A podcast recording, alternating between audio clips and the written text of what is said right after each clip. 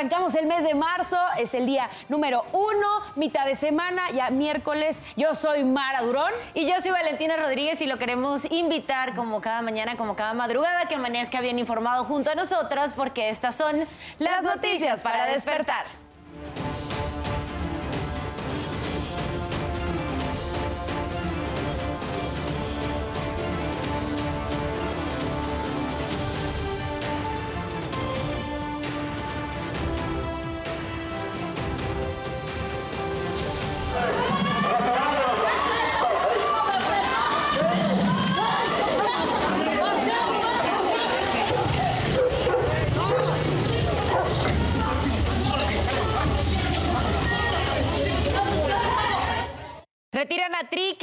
Instalaron afuera del Palacio de Gobierno de Oaxaca como protesta por no dejarlos vender en el zócalo de la capital. Fiscalía General de la República impugnará el amparo otorgado al exgobernador de Tamaulipas que frena su detención. La Sedena confirma que trabaja con la Fiscalía General de la República y la CNDH para facilitar las investigaciones sobre el enfrentamiento en Nuevo Laredo, Tamaulipas. Policías capitalinos detienen a dos integrantes de los Freddys, quienes distribuían todo tipo de drogas a través de aplicaciones de mensajería. China acusa represión de Estados Unidos por veto a TikTok en dispositivos gubernamentales por temor a un robo de datos. No se pierda más adelante la buena noticia del día. Le mostraremos a un héroe sin capa es un taxista que al percatarse que asaltaban a una mujer, alcanzó al delincuente con su auto y recuperó el celular de la víctima. ¿Y qué pasó durante la madrugada de este miércoles? Nos los cuentas tú, Isidro Corro. Adelante. Muy buenos días. ¿Qué tal amigos? ¿Cómo están? Muy buenos días. Llegamos al miércoles, mitad de semana.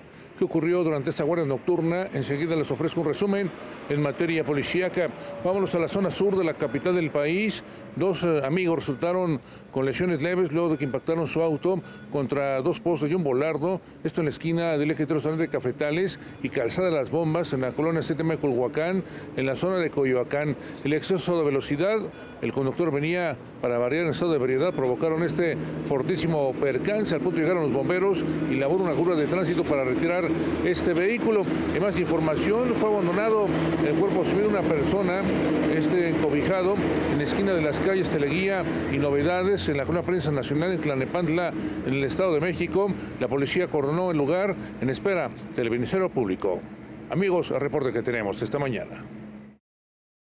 Muchísimas gracias Isidro por toda la información y por el reporte. La invitación diaria como siempre es a que visite y navegue en nuestro portal www.adn40.mx. Ya sabe que encontrará aquí a cualquier hora del día la información que usted requiera. Información en política, economía, internacionales, entretenimiento y hasta deportes. Pero si aún no ha salido de casa en este primero de marzo, aquí le tenemos las recomendaciones viales para que las tome en cuenta. Por ahora se registra buen avance en Avenida Revolución desde Desierto de los Leones hacia Barranca del Muerto. También se registra buen avance en Eje 2 Norte para quien deja atrás Avenida Insurgentes y se dirige a Calzada Camarones. Así las calles de la Ciudad de México y el clima que nos tiene deparado para el día de hoy, pues hablaremos de que siguen las bajas temperaturas, sobre todo en la zona norte del país porque está la presencia del Frente Frío número 37 en interacción con esta vaguada polar, el Frente Frío ya se los mencionaba, y en interacción con la corriente en chorro subtropical estarán generando bajas temperaturas de menos 5, menos 10 grados, sobre todo en horas de la madrugada y el amanecer, también posible caída de nieve y agua nieve. Tenga mucho cuidado porque se registran tolvaneras posiblemente aquí en la zona de Baja California, de Sonora, de Chihuahua y Durango porque hay presencia de vientos fuertes entre 80 y 100 kilómetros por hora. Por otro lado, estos canales de baja presión que atraviesan todo el territorio nacional pudieran estar generando lluvias fuertes, pero sobre todo aquí en la zona norte, justo por la interacción de estos fenómenos meteorológicos, se pueden esperar fuertes lluvias para Baja California y lluvias aisladas para Sinaloa, para Durango, para Chihuahua y para Sonora. De lo contrario, aquí también en Quintana Roo puede ser que hayan algunas lluvias, va a estar parcialmente nublado. Si está en un día de playa, tómenlo en cuenta porque puede que el sol no le favorezca. Del resto, pasada la mañana puede tener altas temperaturas, tómenlo en cuenta, hidrátese bien, protéjase la piel con protector solar porque van a superar los 30 grados centígrados en parte del territorio nacional. En ADN 40 evolucionamos y queremos estar más cerca de todos ustedes, por eso la invitación como siempre es a reportar en nuestras plataformas utilizando el hashtag Ciudadano en Tiempo Real. Ahí nos puede dejar denuncias, reportes, situación que le inquieta, incluso solicitar ayuda. En redes sociales nos denunciaron estas placas de metal en mal estado colocadas en el arroyo vial de la calle cerrada del convento en la colonia Santa Úrsula Chitla, en la alcaldía Tlalpan. Les recuerdo que a las 12 del mediodía mi compañera Sara Uribe estará leyendo sus comentarios en vivo. 5 de la mañana con 35 minutos. Pasamos a nuestro resumen informativo. Ocurrió un incendio en una fábrica de productos desechables en la zona industrial de Catepec, Estado de México. Servicios de emergencia extinguieron el incendio y la columna de humo que fue visible desde varios kilómetros. El presidente municipal, Fernando Vilchis, mencionó que comenzarán con las investigaciones para conocer las causas. Confirmó que no hay lesionados.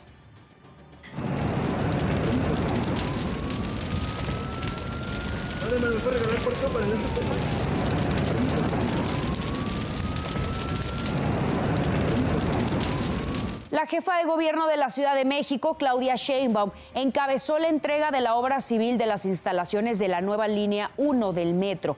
Se trata de la conclusión del tramo Zaragoza-Isabela Católica, así como la terminación de otras actividades adicionales correspondientes a la primera fase del proyecto de renovación. Sheinbaum dijo que se iniciará la etapa de pruebas en los sistemas de control y se estima que para mayo se realice una auditoría independiente de los sistemas de seguridad. Al menos 26 muertos y cerca de 80 heridos dejó el choque entre trenes en Atenas y Tesalónica. Servicios de emergencia buscan a algunos pasajeros que se encuentran entre los escombros. Informaron que varias personas tienen quemaduras graves o pérdida de extremidades. El resto de los pasajeros fueron desalojados. Al parecer, las dos unidades viajaban sobre el mismo carril y a exceso de velocidad. Un taxista de Brasil chocó contra una patrulla para escapar de un secuestro. La víctima mencionó que dos sujetos le hicieron la parada y cuando abordaron lo amenazaron con un arma. Le pidieron al conductor que siguiera sus indicaciones, pero cuando vio a los policías en la gasolinera aceleró. Los delincuentes salieron rápido de la unidad, pero fueron detenidos. 5.37 minutos de la mañana pasamos a temas de urbe. Emilio Arriaga fue sentenciado a 75 años de cárcel y una multa de poco más de 600 mil pesos en el Estado de México. Se trata del alcalde electo de Ocuilán para el periodo de 2022 a 2024, quien ha permanecido recluido y bajo investigación. Al respecto, el Ministerio Público acreditó que Emilio Arriaga ordenó privar de su libertad a un militante de otro partido político en el mes de junio de 2021, previo a las elecciones locales de ese año. La policía capitalina detuvo a dos presuntos integrantes de una célula delictiva que, entre otras cosas, se dedicaban a la venta de drogas y medicamento controlado que en su mayoría son utilizados para retos virales. La Razón de México destaca que estos sujetos utilizaban WhatsApp para difundir su catálogo y realizar sus ventas en distintos puntos de la capital. Las autoridades decomisaron una bodega de clonazepam, 100 kilos de marihuana y vapeadores en la colonia obrera. El menú de drogas se distribuía entre los delincuentes, incluida diversos productos, entre los que había dulces, postres, bálsamos y medicamentos controlados cuyos precios rondaban entre los 250 y hasta los 500 pesos. Las fiscalías de la Ciudad de México y el Estado de México detuvieron a dos presuntos narcomenudistas identificados como José Luis y Alfredo alias El Patrón o el Freddy de la organización delictiva Los Freddys. Contaban con una cadena de distribución de drogas a través de aplicaciones de mensajería. En su catálogo había cannabis en presentación de golosinas, postres, bálsamos, aceite de CBD, brownies, sopletes, sábanas para cigarrillos, LSD, éxtasis, metanfetamina, PSP, hongos, además de medicamentos controlados y vapeadores. Una cámara de vigilancia captó a un sujeto que empujaba un carrito de supermercado lleno de tapas de coladera. Los hechos fueron denunciados por vecinos de la zona de Lindavista entre la alcaldía Gustavo Madero. Señalan que los registros sin tapas son un peligro para los peatones y automovilistas. La unidad de contacto del secretario de la Policía Capitalina informó que se reforzó la seguridad para evitar más robos. Un trabajador murió por un derrumbe en las obras de un puente vehicular de la avenida Gran Canal en la alcaldía Gustavo Madero.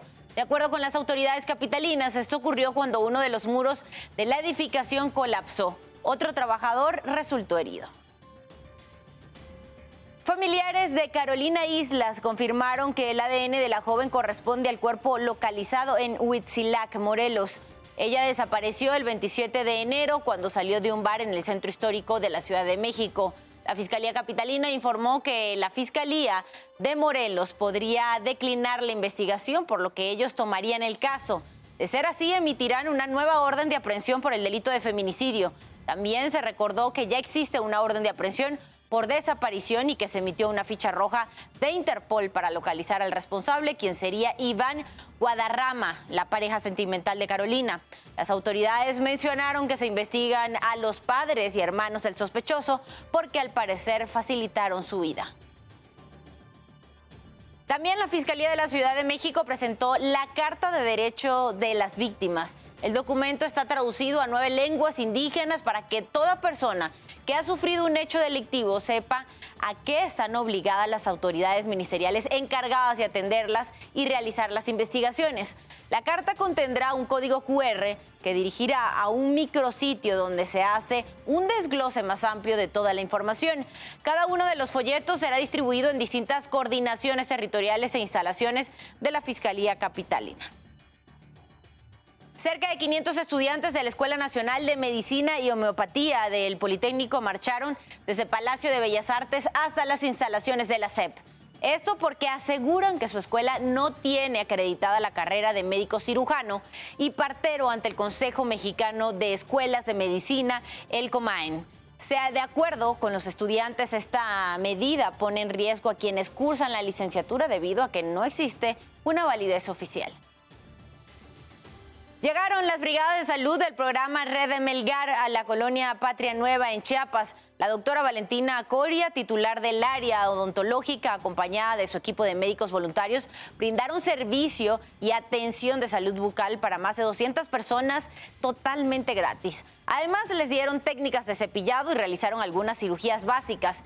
El diputado Luis Armando Melgar señaló que la única intención es aportar un granito de solidaridad con los ciudadanos por eso el apoyo incondicional de Patria Nueva.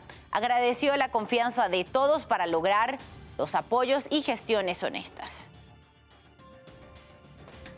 5 de la mañana con 42 minutos pasamos a los temas internacionales. Los sobrevivientes y las familias de las víctimas del tiroteo en la escuela primaria Rob de Ubalde se manifestaron afuera del Capitolio del estado de Texas buscan impulsar reformas para restringir armas, como es elevar la edad hasta los 21 años para poder comprarlas. La protesta ocurrió a más de nueve meses de que un sujeto mató a 19 niños y dos maestros e hirió a otras 17 personas.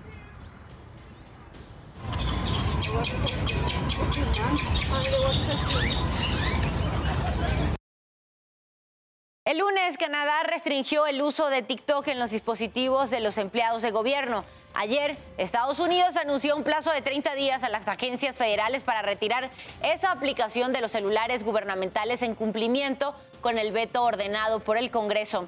Esa medida también se aplicará en el Parlamento de Dinamarca y la Comisión Europea por un posible riesgo de espionaje y ciberataques. China aseguró que la decisión de Washington se debe a inseguridades y abusos del poder. Ocurrió otro descarrilamiento en Manatee, Florida, en Estados Unidos. Este tren transportaba cinco vagones y dos camiones cisterna de propano, un gas que es altamente inflamable. Por ahora las autoridades se encuentran en la zona buscando algunas fugas. Mencionan que no pone en riesgo a la población ya que el material permanece en los vagones. Rescataron a 20 tripulantes de un barco cisterna en Filipinas que se hundió en el mar trasladaba 800 mil litros de diésel. De acuerdo con las autoridades, se sobrecalentó el motor y después desvió su ruta. La Guardia Costera informó que se escapó el combustible en un perímetro de 5 kilómetros de largo y 500 metros de ancho. Usted ya está bien informado y con todos los datos que necesita saber antes de salir de casa. Manténgase conectado en todas nuestras plataformas. ADN 40, siempre conmigo.